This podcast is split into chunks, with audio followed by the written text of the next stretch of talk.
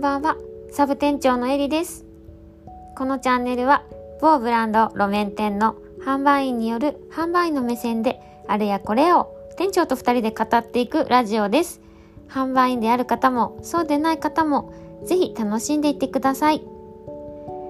というわけで、今日はサブ店長エリが一人語りをしていきたいと思います。この間店長が一人語りしたのを聞きまして、すごく良かったですよね。身内で褒め合うっていうのがあるんですけど、何がいいってね、店長の声がすごく落ち着きますよね。私は聞いててすごく心地がいいなと思っていて、なんか私と店長の声って本当まあもう正反対ですよね。私こうピーピーキャーキャーもう昔からうるさいって言われていたり、早口なので、で、声もちょっと高いのが特徴なんですけど、本当に真反対で店長はしっとりとしていて、えっ、ー、と、声のトーンもちょっと落ち着いていて、なんか大人の女性っていう感じで、私には持っていない要素なのですごく憧れますから、なんかこう聞いてて、すごくこう、ね、眠たくなるヒーリング効果がある声だなって感じました。まあそんな、なんかこう、相反する二人が語っていくラジオで、まあ、それぞれね、いいところがあると思うので、これからも楽しんでいただければなと思います。さあ、今日は、どうしようかな、どんなこと語ろうかなって思ったんですけど、うーん、まあ、せっかくなので、ファッションについてがもちろんいいと思うんですけど、皆さんなんかお洋服とか、まあ、バッグとかって、なんかどういう目線で選んでますか？私の話になってしまうんですけど、私が選ぶ基準って結構その日のま気分というか、あの、なんて言うんだろう。今日自分がどういうこう人になりたいかとかどういう気持ちで過ごしたいかっていうところから選ぶことが多いんですよ。毎日のコーディネートもそうだし、うん、例えばお洋服とか買いに行った時もあこれを着て自分はこういう風になんか着こなしたいななんかこういう感情でこう着たい着たいなっていうそういう気持ちが結構先に来て選ぶことが多いです。なんかみんなねどんな選び方するのかなんかすごい気になるんですけどうんなんかそう私はね結構昔からうんいろんな人になりたかった、まあ、いろんな人っていうかいろんなこうテイストを楽しみたい人だったんですよ。例えばうんまあファッションに目覚めた高校生の頃なんかこう、その時、周りはこう、ギャルブームだったので、まあみんなルーズソックスに、あの、なんかこうミニスカートでローファー履いてみたいなところだったんですけど、もちろんそういう格好もした時期もあったんですが、なんか毎日同じ格好をするのがすごく嫌で、なんか今日はルーズソックスの日があれば、うん、例えば今日は紺のハイソックスで、えっ、ー、と、コンバースを履いて、バックパック背負ってとかっていうなんかこう日によってね全然こう違う格好をしてたんですよ。なんかお洋服でうん結構自分のこう性格とかなんかこう振る舞い立ち振る舞いだったりとかって変わるじゃないですか。例えばすごくこうレディーライクなねこうワンピースにヒールをこうね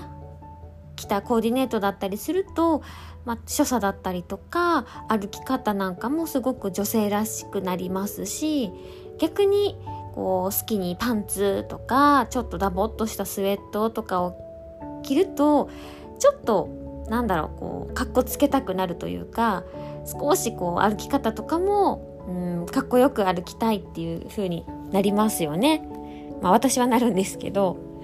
なんかそんな風にいろんな自分になりたいっていう願望がすごくあったんですよ昔から。なのでなんかこう毎日同じ格好をすることも嫌だったしあのバッグとか靴とかもそうですね本当にいろんなものをね着たいって思ってたんですよ。なんかそれそこから多分こうやってお洋服とか、まあ、ファッションに携わる仕事にいつか就きたいっていう風になって、まあ、今に至っているんですけれどもなんかお洋服とかの選び方ってみんなそれぞれ違うじゃないですか。うん。例えば、なんかこう流行ってるものを身につけたいっていう人もいれば、まあ今、こう暑いから単純にもう涼しい格好がしたいとか、うん、人それぞれだと思うんですけど、私のファッションの楽しみの一つは、何にでもなれるっていうところなんですよね。うん。なんかこう、自分はこれが似合うから、まあこれしか着ないとか、なんかそういう風に枠をこう決めてしまったら、なんかこうもったいないなって思うんですよ。なんかこう店長もね、この間言ってましたけど、やっぱり自分の知らないこう世界を見せてくれるっていうのがファッションだと思うんですよね。販売員さんもいる、販売さんがまあいる、なんだろう、こう意義としては、うん、自分が欲しいものをこう的確にもちろんこう提案してくれるっていうところもあるんですけど、なんかそれ以上の自分が知らなかった世界を見せてくれるっていう、なんかそういうところもやっぱり販売員さんのなんかこう、がいる意味だと思うんですよね。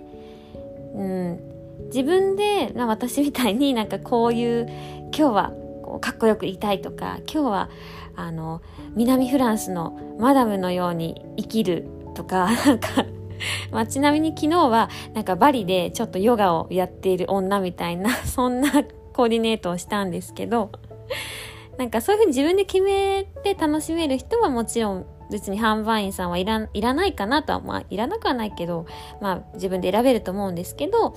なんかそういうのを自分の知らないところも教えてもらえるのでなんかこう自分だけの価値観にとどまらずにいろんなこう人の意見を聞いてこう洋服だったりとか、まあ、バッグも靴もそうですね。いろいろ選ぶっていうね楽しみを皆さんなんか見つけてもらえたらいいなって思ってなんかちょっと販売員の目線であれやこれを語る番組ではなくなっちゃってるかもしれないんですけど、なんか新しいそういうお洋服の選び方っていうところも、うん、取り入れていってもらえたらいいなと思って、今日はこんなテーマで語ってみました。いかがでしたでしょうか？ファッションってまあ、それぞれですからね。まあ今オンラインで買える世の中になってますし、まあ、自分の欲しいものが家にすぐに届くっていうすごく便利な時代ではあるんですけど、あの、店舗でね、実際買って、あのー、まあ、アドバイスを聞くもそうだし、まあ、買って失敗するっていうところもね、すごくいいと思うんですよ。うん。あ、これ買ったけど、あ、違ったんだっていう、なんかその痛みを知って、なんだろう、あの成長できるというか、あ、自分はこっちが、うん、この、ね、違う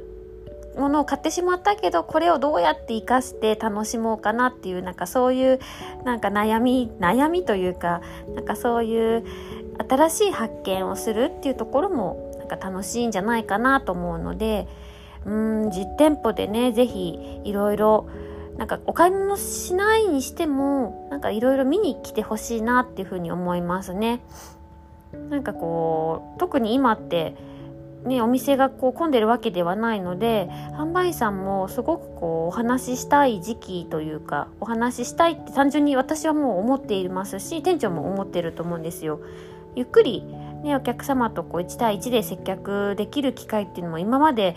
ね、ずっと、まあ、なくはないけどね、あの、そういう時間がないと、こう、ゆっくり話せなかったので、この時期こそ、ぜひお店でいろんなことを販売さんとお話ししてもらえればなと思いますので、えー、ぜひ私たちはお待ちしておりますので、皆さん、ぜひお越しくださいって言うと変ですけど、あの、ぜひ行ってみてください。はい。では次回は、まあ、二人で語っていこうかなとは思いますので、えー、ぜひ楽しみにしていてくださいませ。では、またのご来店をお待ちしております。